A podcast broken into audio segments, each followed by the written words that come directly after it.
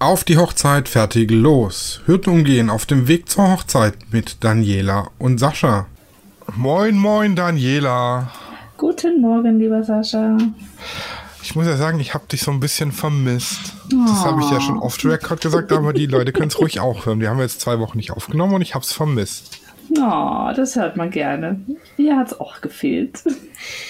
Ja, und deshalb haben wir uns heute wieder hier zusammengefunden, um äh, eine Folge über Hotels aufzunehmen.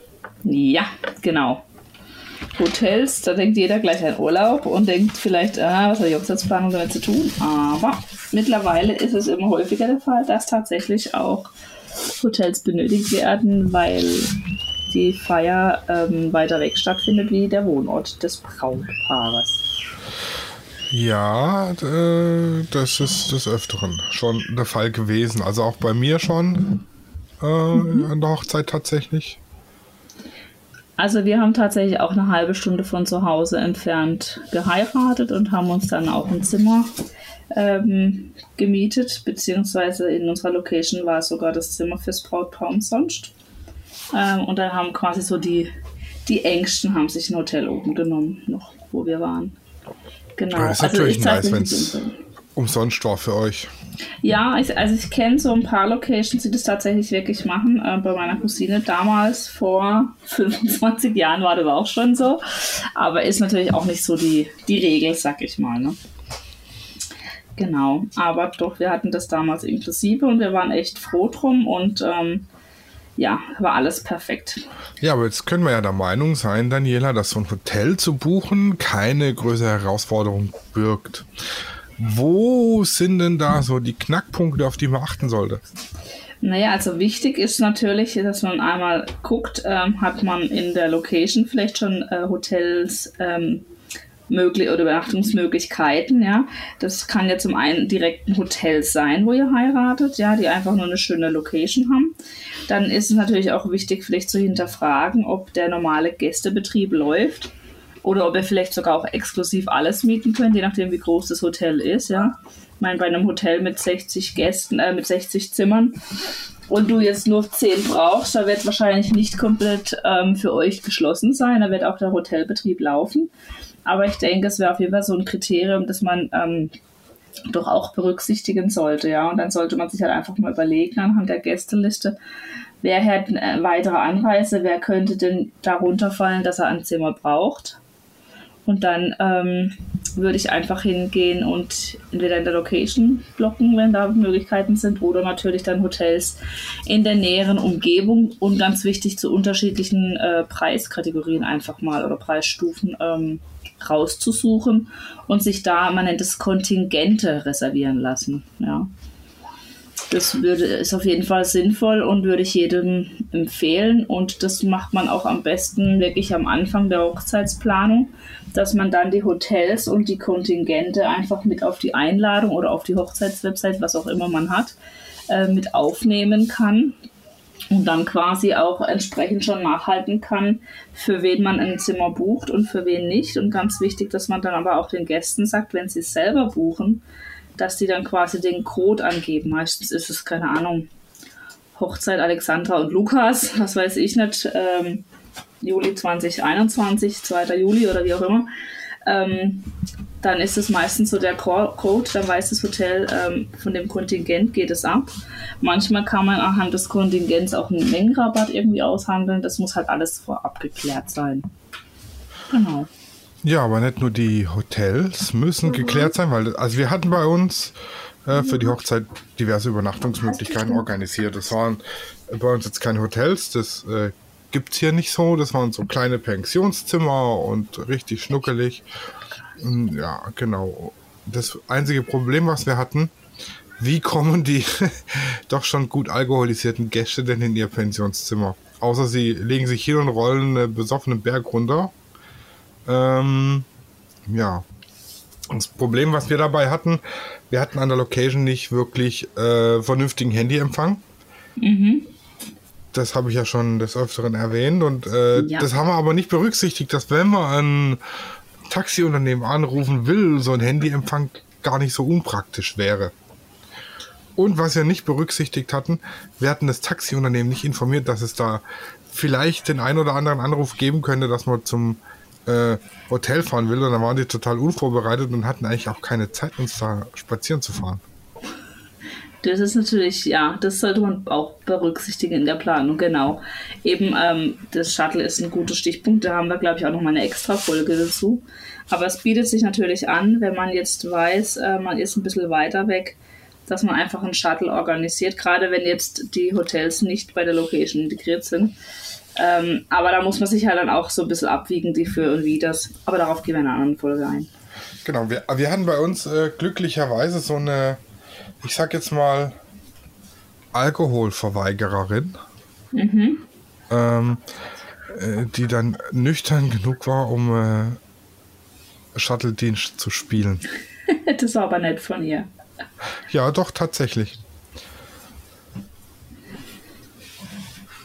Ja, ansonsten, äh, wie ist das in der Regel? Zahlt das Brautpaar die Hotelzimmer oder die Gäste?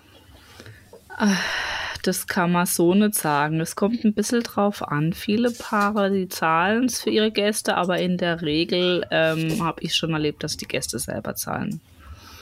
Ja. Aber wie gesagt, das kommt auch ein bisschen auf das Brautpaar an, auf, seine, auf sein Budget und auf sein Wohlwollen. Ähm, aber in der Regel kenne ich es tatsächlich so, dass die Brautpaare, das, äh, die, die Gäste selber bezahlen. Hallo. Hallo, ich habe gerade ein Hallo gehört. Mhm. Meine Tochter hat sich gerade zu uns gesellt. Ah, hallo Tochter von Daniela. Ja, sie hört dich nicht, weil ich habe sie auf, laut, Ach, auf Kopfhörer. Aber sie hat gedacht, sie ruft mein Hallo rein.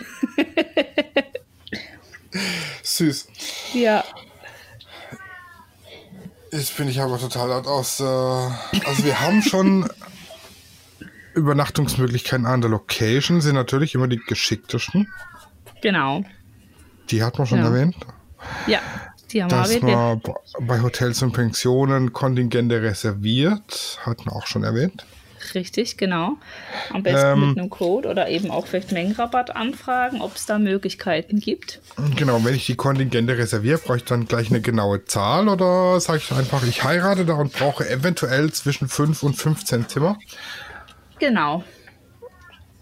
Genau, so ist es. Also im Endeffekt gehst du hin und sagst, ich heirate, ähm, wir haben so und so viele Gäste, ich weiß nicht, wie viele davon ein Zimmer brauchen.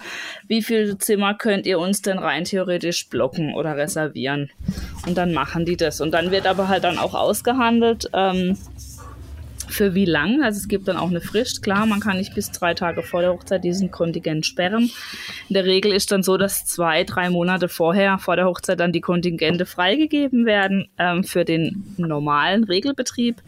Und ähm, genau, und dann kann man halt gucken. Und wenn man halt jetzt, sage ich mal, auf, auf drei Hotels sich da ähm, unterteilt, ähm, weil man sagt, man will verschiedene Preisstufen und, und Möglichkeiten anbieten, dann macht es natürlich natürlich keinen Sinn, jetzt überall 20 Zimmer zu, zu blocken, wenn man weiß, man hat eigentlich nur 30 Gäste, die maximal kommen und übernachten würden. Ja, also da muss man halt ein bisschen die Relation sehen. Aber das ist so quasi ähm, der Gang, wie man das handhabt und wie man das, wie ich das mache. Und man muss halt dann auch überlegen, ob man das jetzt für die Gäste übernimmt. Also ich als Hochzeitsplanerin übernehme zum Beispiel dieses Gästemanagement. Ähm, man muss aber halt auch ganz klar auf der Einladung kommunizieren, wenn man will, dass sie selber buchen, ja. Und dann halt natürlich auch selber bezahlen, ja. Hat es schon mal ähm, aus deiner Erfahrung ein Brautpaar gemacht, um als günstigere Version anstatt ein Hotel einfach die Gäste bei Freunden unterzubringen. Also ich habe hab jetzt hier keine Ahnung, Freund A, B und C auf der Hochzeit, die kommen hier aus der Nähe und Freund X, Y und Z, die kommen von, die kommen aus Sachsen, sag ich mal, ne? Ja. Und dann sage ich, okay, Freund X, Y und Z übernachten bei Freund A, B und C. Das ist für Freund A, B und C in Ordnung. Die machen das gerne. Und dann nehmen A, B, C die besoffenen X, Y, Z mit nach Hause und übernachten da. Hast du das auch schon mal gehabt, so aus der Erfahrung? Das wäre jetzt so eine Sparvariante. Hm, nee, tatsächlich habe ich das noch nicht erlebt, nee. Aber ich könnte mir vorstellen, äh, man hat ja manchmal auch äh, einen relativ äh, einen Freundeskreis, ja, und ich denke, wenn, dann finden solche Absprachen vielleicht schon vorab untereinander ähm, statt, die man gar nicht so mitbekommt. Aber tatsächlich, dass ich jetzt das so aktiv beworben habe und gesagt habe, hey, habt ihr Leute, die das machen würden? Nee, das hatte ich tatsächlich noch nicht, nee. Aber es wäre natürlich auch eine Variante. zu sparen. Definitiv. Man könnte aber auch sagen, man nimmt zum Beispiel Airbnb mit Airbnb in Kontakt auf und blockiert da welche. Aber da weiß ich halt wieder nicht, wie es ist mit den Stornobedingungen. Hatte ich jetzt so auch noch nicht. Die meisten machen das wirklich mit Hotel, Pension oder genau so. Ja, Airbnb wollen wir das ja im Urlaub mal ausprobieren. Haben wir auch schon gemacht, Airbnb, ja. Weil wir, wir können ja nicht so viel wegfahren das Jahr und wir jetzt machen wir einfach Städtetrips. Und bei den Städtetrips ist das Hotel immer das teuerste. Mhm, das ist richtig, ja. Das hm, stimmt. Hamburg habe ich jemand, wo ich übernachten kann. Aber den Rest muss ich halt mit Airbnbs dann machen. Ja, aber haben, also ich habe auch schon mit Airbnb ähm, gearbeitet und da waren wir echt positiv begeistert. Jetzt letztes Jahr hat unser Trip leider nicht stattfinden können, aber das holen wir nach. Aber wir waren schon ähm, in Havanna mit Airbnb. In Havanna? Mhm. Mahades in Havanna. Da, da, da, da. Richtig, genau. Da waren wir, als unsere älteste Tochter 2 war und haben eine Kreuzfahrt-Rundreise gemacht um Havanna oder halt um Kuba rum. Und dann haben wir noch einen Städtetrip von drei Tagen gemacht und da haben wir uns dann einfach in Havanna ein, ein Airbnb gesucht. Das war nice. cool. Das war richtig cool. Ja. Also von dem her finde ich das auf jeden Fall eine gute Option, aber wie gesagt, ich weiß nicht, wie das da ist mit, dann muss man halt wahrscheinlich, da kann man wahrscheinlich nicht irgendwelche Kontingente blocken, sondern muss man dann wirklich hingehen und reservieren und dann halt in der Stornierungsfrist auch rechtzeitig wieder ähm, ja. absagen, dass man dann nicht die Stornogebühren trägt. Ich denke mal, das mit Kontingente reservieren kommt auch auf die Größe vom Hotel an. Auf jeden Fall. Also eben wie Weil, gesagt, ich habe Locations, das sind Hotels, die haben eine riesen Gartenanlage und 60 Hotelzimmer, da könnte ich die ganze Gesellschaft unterbringen. Ähm, womöglich äh, wäre es aber auch zu groß bei 60 Zimmern, dass da der weitere Hotelbetrieb geht. Es gibt aber auch, wie zum Beispiel da, wo wir damals geheiratet haben, die haben, glaube ich, nur 10 Zimmer, ja. Ähm, dann ist das natürlich mal auch schnell ausgebucht, wenn man jetzt die Hochzeitsgesellschaft hat, ja. Ähm, je nachdem, wie groß die ist. Bei uns war es tatsächlich so, dass wir trotzdem noch den normalen Betrieb hatten. Und natürlich, man muss auch bedenken, wenn ein Restaurant drin ist, ja. Also bei unserer Location war das so, dass wir ähm, über die Straße rüber in einer Scheune gefeiert haben, aber der normale Restaurantbetrieb lief weiter. Und ähm, wir haben auch nicht alle Zimmer vom Hotel gebraucht. Das heißt, der Hotelbetrieb lief auch weiter. Das sind halt alles so Kriterien, die, die muss man sich einfach vor Augen führen und einfach dann schon vielleicht mit in die Location-Wahl mit einbeziehen, wenn man sagt, man will es aber komplett für sich haben oder so, ja.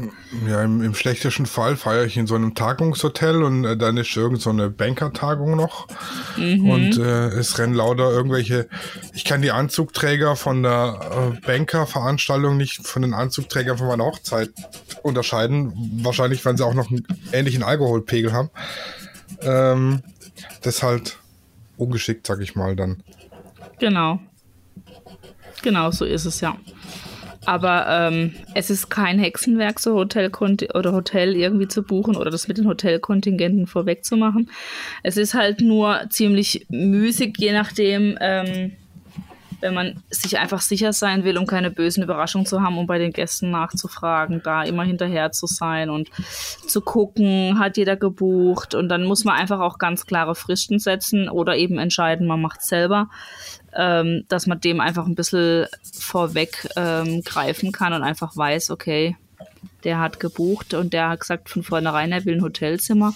Und wenn der sagt, er will von vornherein keins, dann berücksichtige ich den auch nicht weiter und frage den nicht später, ob er schon alles gemacht hat, ja. Also das ja. ist so ein bisschen schon nachhaltig ähm, mit Arbeit verbunden. Aber es kann sich auf jeden Fall auch lohnen. Und äh, wie gesagt, als Hochzeitsplanerin ähm, übernehme ich das Gästemanagement auch, damit das Brautpaar das nicht machen muss, aber dass man einfach auch sicher ist, dass da alles in trockenen Tüchern ist und steht. Genau. Ja, das klingt sehr gut und ich glaube, damit haben wir zu den Hotels und Hotelzimmern und Airbnb und Freudeübernachtungen alles gesagt, was es Wichtiges zu sagen und zu beachten gibt. Ja, ich glaube auch, ja. Und Wenn Fragen dazu sind, einfach melden. Hören wir uns nächste Woche wieder, wenn wir einen äh, tollen Gast zu Besuch haben, der uns über die Hochzeitsfotografie ein bisschen was erzählt. Genau, der liebe Sascha kommt zu Besuch. ja, dann äh, bin ich mal gespannt, wie der so ist. Ja, ich auch, wie der tickt. Bis dahin. Tschüssi. Tschüss. Auf die Hochzeit fertig los ist eine Produktion von Lichtwerke Fotografie in Zusammenarbeit mit Loana Hochzeitsplanung. Neue Folgen immer mittwochs überall, wo es Podcasts gibt.